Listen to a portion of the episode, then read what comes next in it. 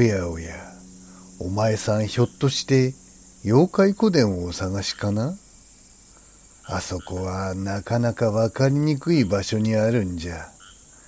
よかったらわしが案内してやろう。妖怪古殿。このポッドキャストはたくさんの妖怪の中から毎回一つの妖怪を取り上げてどんな妖怪か紹介し誰も聞いたことのないオリジナルストーリーが聞けるそんな番組。それがこの妖怪古典なんじゃ。さあ着いたわい。この扉の向こうじゃ。気をつけてな。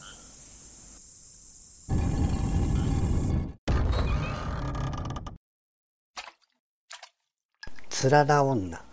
つらら女は日本に伝わる民話。人間の女になったつららの物語で雪女と混同されることが多い。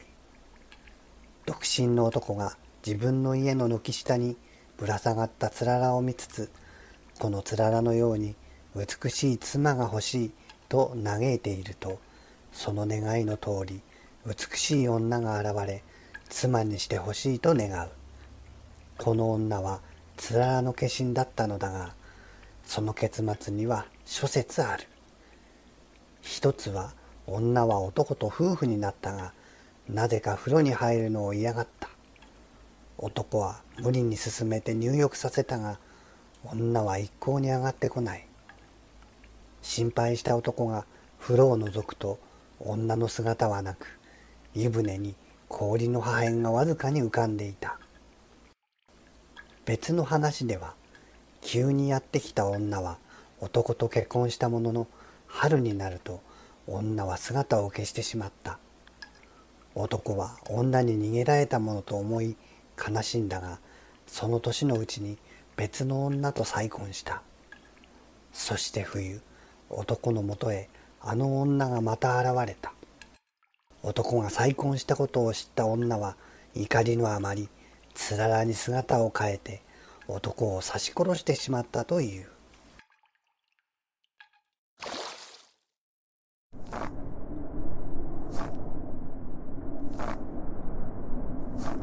雪がしんしんと降っている。ここは秋田の町外れの山の麓の家。与作とその妻幼い息子の3人が暮らしていた。与作は妻と空を見上げながらつぶやいた。いやしかしいつまで続くんだこの雪は。もう3日間一度も止まない。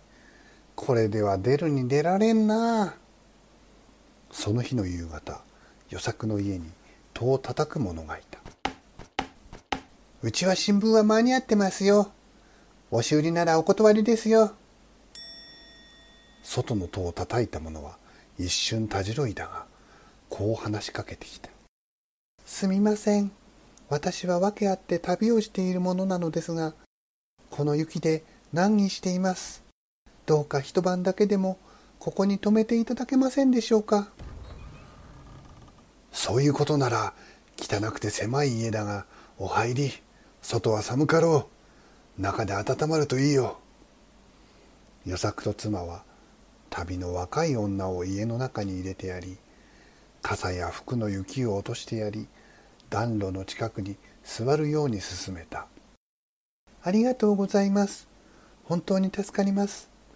あ私暑いの苦手なんでこの辺で大丈夫です。お気遣いなく。しばらくはどこから来たのかどこへ行くのか話をしていたが与作が急にこう切り出した。つまらねえことを聞いていいかい？間違っていたらごめんよ。ひょっとしておめえさん去年の暮れに罠にはまって俺に助けられた鶴じゃねえよな。ち違います。女は苦笑しながら返事をした。続いて妻が聞いてきた。何言ってるんだよお前さん。そんなわけあるかいな。でももしかしてお前さん正月の雪の降る日に私の傘を貸してあげたお地蔵様じゃないよね。いえ違います。女はさらに苦笑して答えた。今度は息子が聞いてきた。父ちゃんも母ちゃんも何聞いてるんだい。お姉ちゃん困ってるだろう。ところでお姉ちゃんもしかして去年の夏暑くて干からびそうになっていたのをおいらが水をかけて助けてあげた。カエルじゃないよね。違いますって。女はさすがに食い気味に否定してきた。三人は冗談だよと言って笑って晩ご飯を食べその日は寝た。ただ旅の女は温まるからと風呂を勧めたが大丈夫ですとかたくなに断った。雪はその後も2日間降り続いた。与作は食べ物なら心配するなと言って旅の女に雪が止むまでここに泊まるように勧めた。さすがに3日も女が風呂に入っていないのでなんとか風呂に入れようと与作は家族と作戦会議をした。いけねえ！うっかりして風呂を沸かす薪がなくなっちまった。こりゃ急いで入らねえと冷めちまうな。じゃじゃじゃ誰が一番に入る？じゃあ私が。いやいやおいらだよ。いやいや俺が先だよ。じゃあ私が？どうぞ。どうぞ。どうぞ。ついついつられて行ってしまったが三人はニコニコ笑っている。もう引っ込みはつかない。女は入りますと言って風呂に向かった。それから1時間が過ぎた。どうしたんだ？風呂から上がってこねえな。もしかして風呂でのぼせてんのか？どれ？俺が見てきてやろう何言ってるんだい？お前さん覗きたいだけだろ？それじゃ三人で行こう。こうして家族三人風呂場に向かった。どどうなってるんだ？女がいない。しかも風呂が凍っちまってる。さては雪の中逃げていっちまったんだな。そんなに風呂が嫌いだったのかね？父ちゃんも母ちゃんも違うよ。これはあの姉ちゃんは噂に聞くつらら女だったんだよ。ああ熱い風呂で溶けちゃったんだね。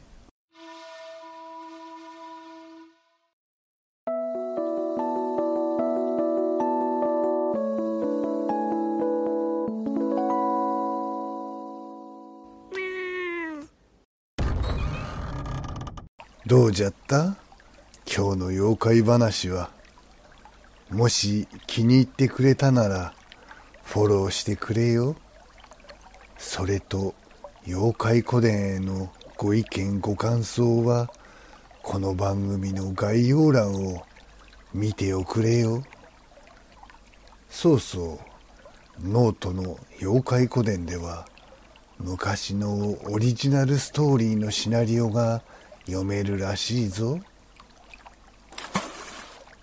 ポッドキャスト「妖怪古典」の新しい話は毎週土曜日午後5時に公開になるらしいからよかったらまたここに聞きに来ておくれよそれじゃあまた待っておるぞ。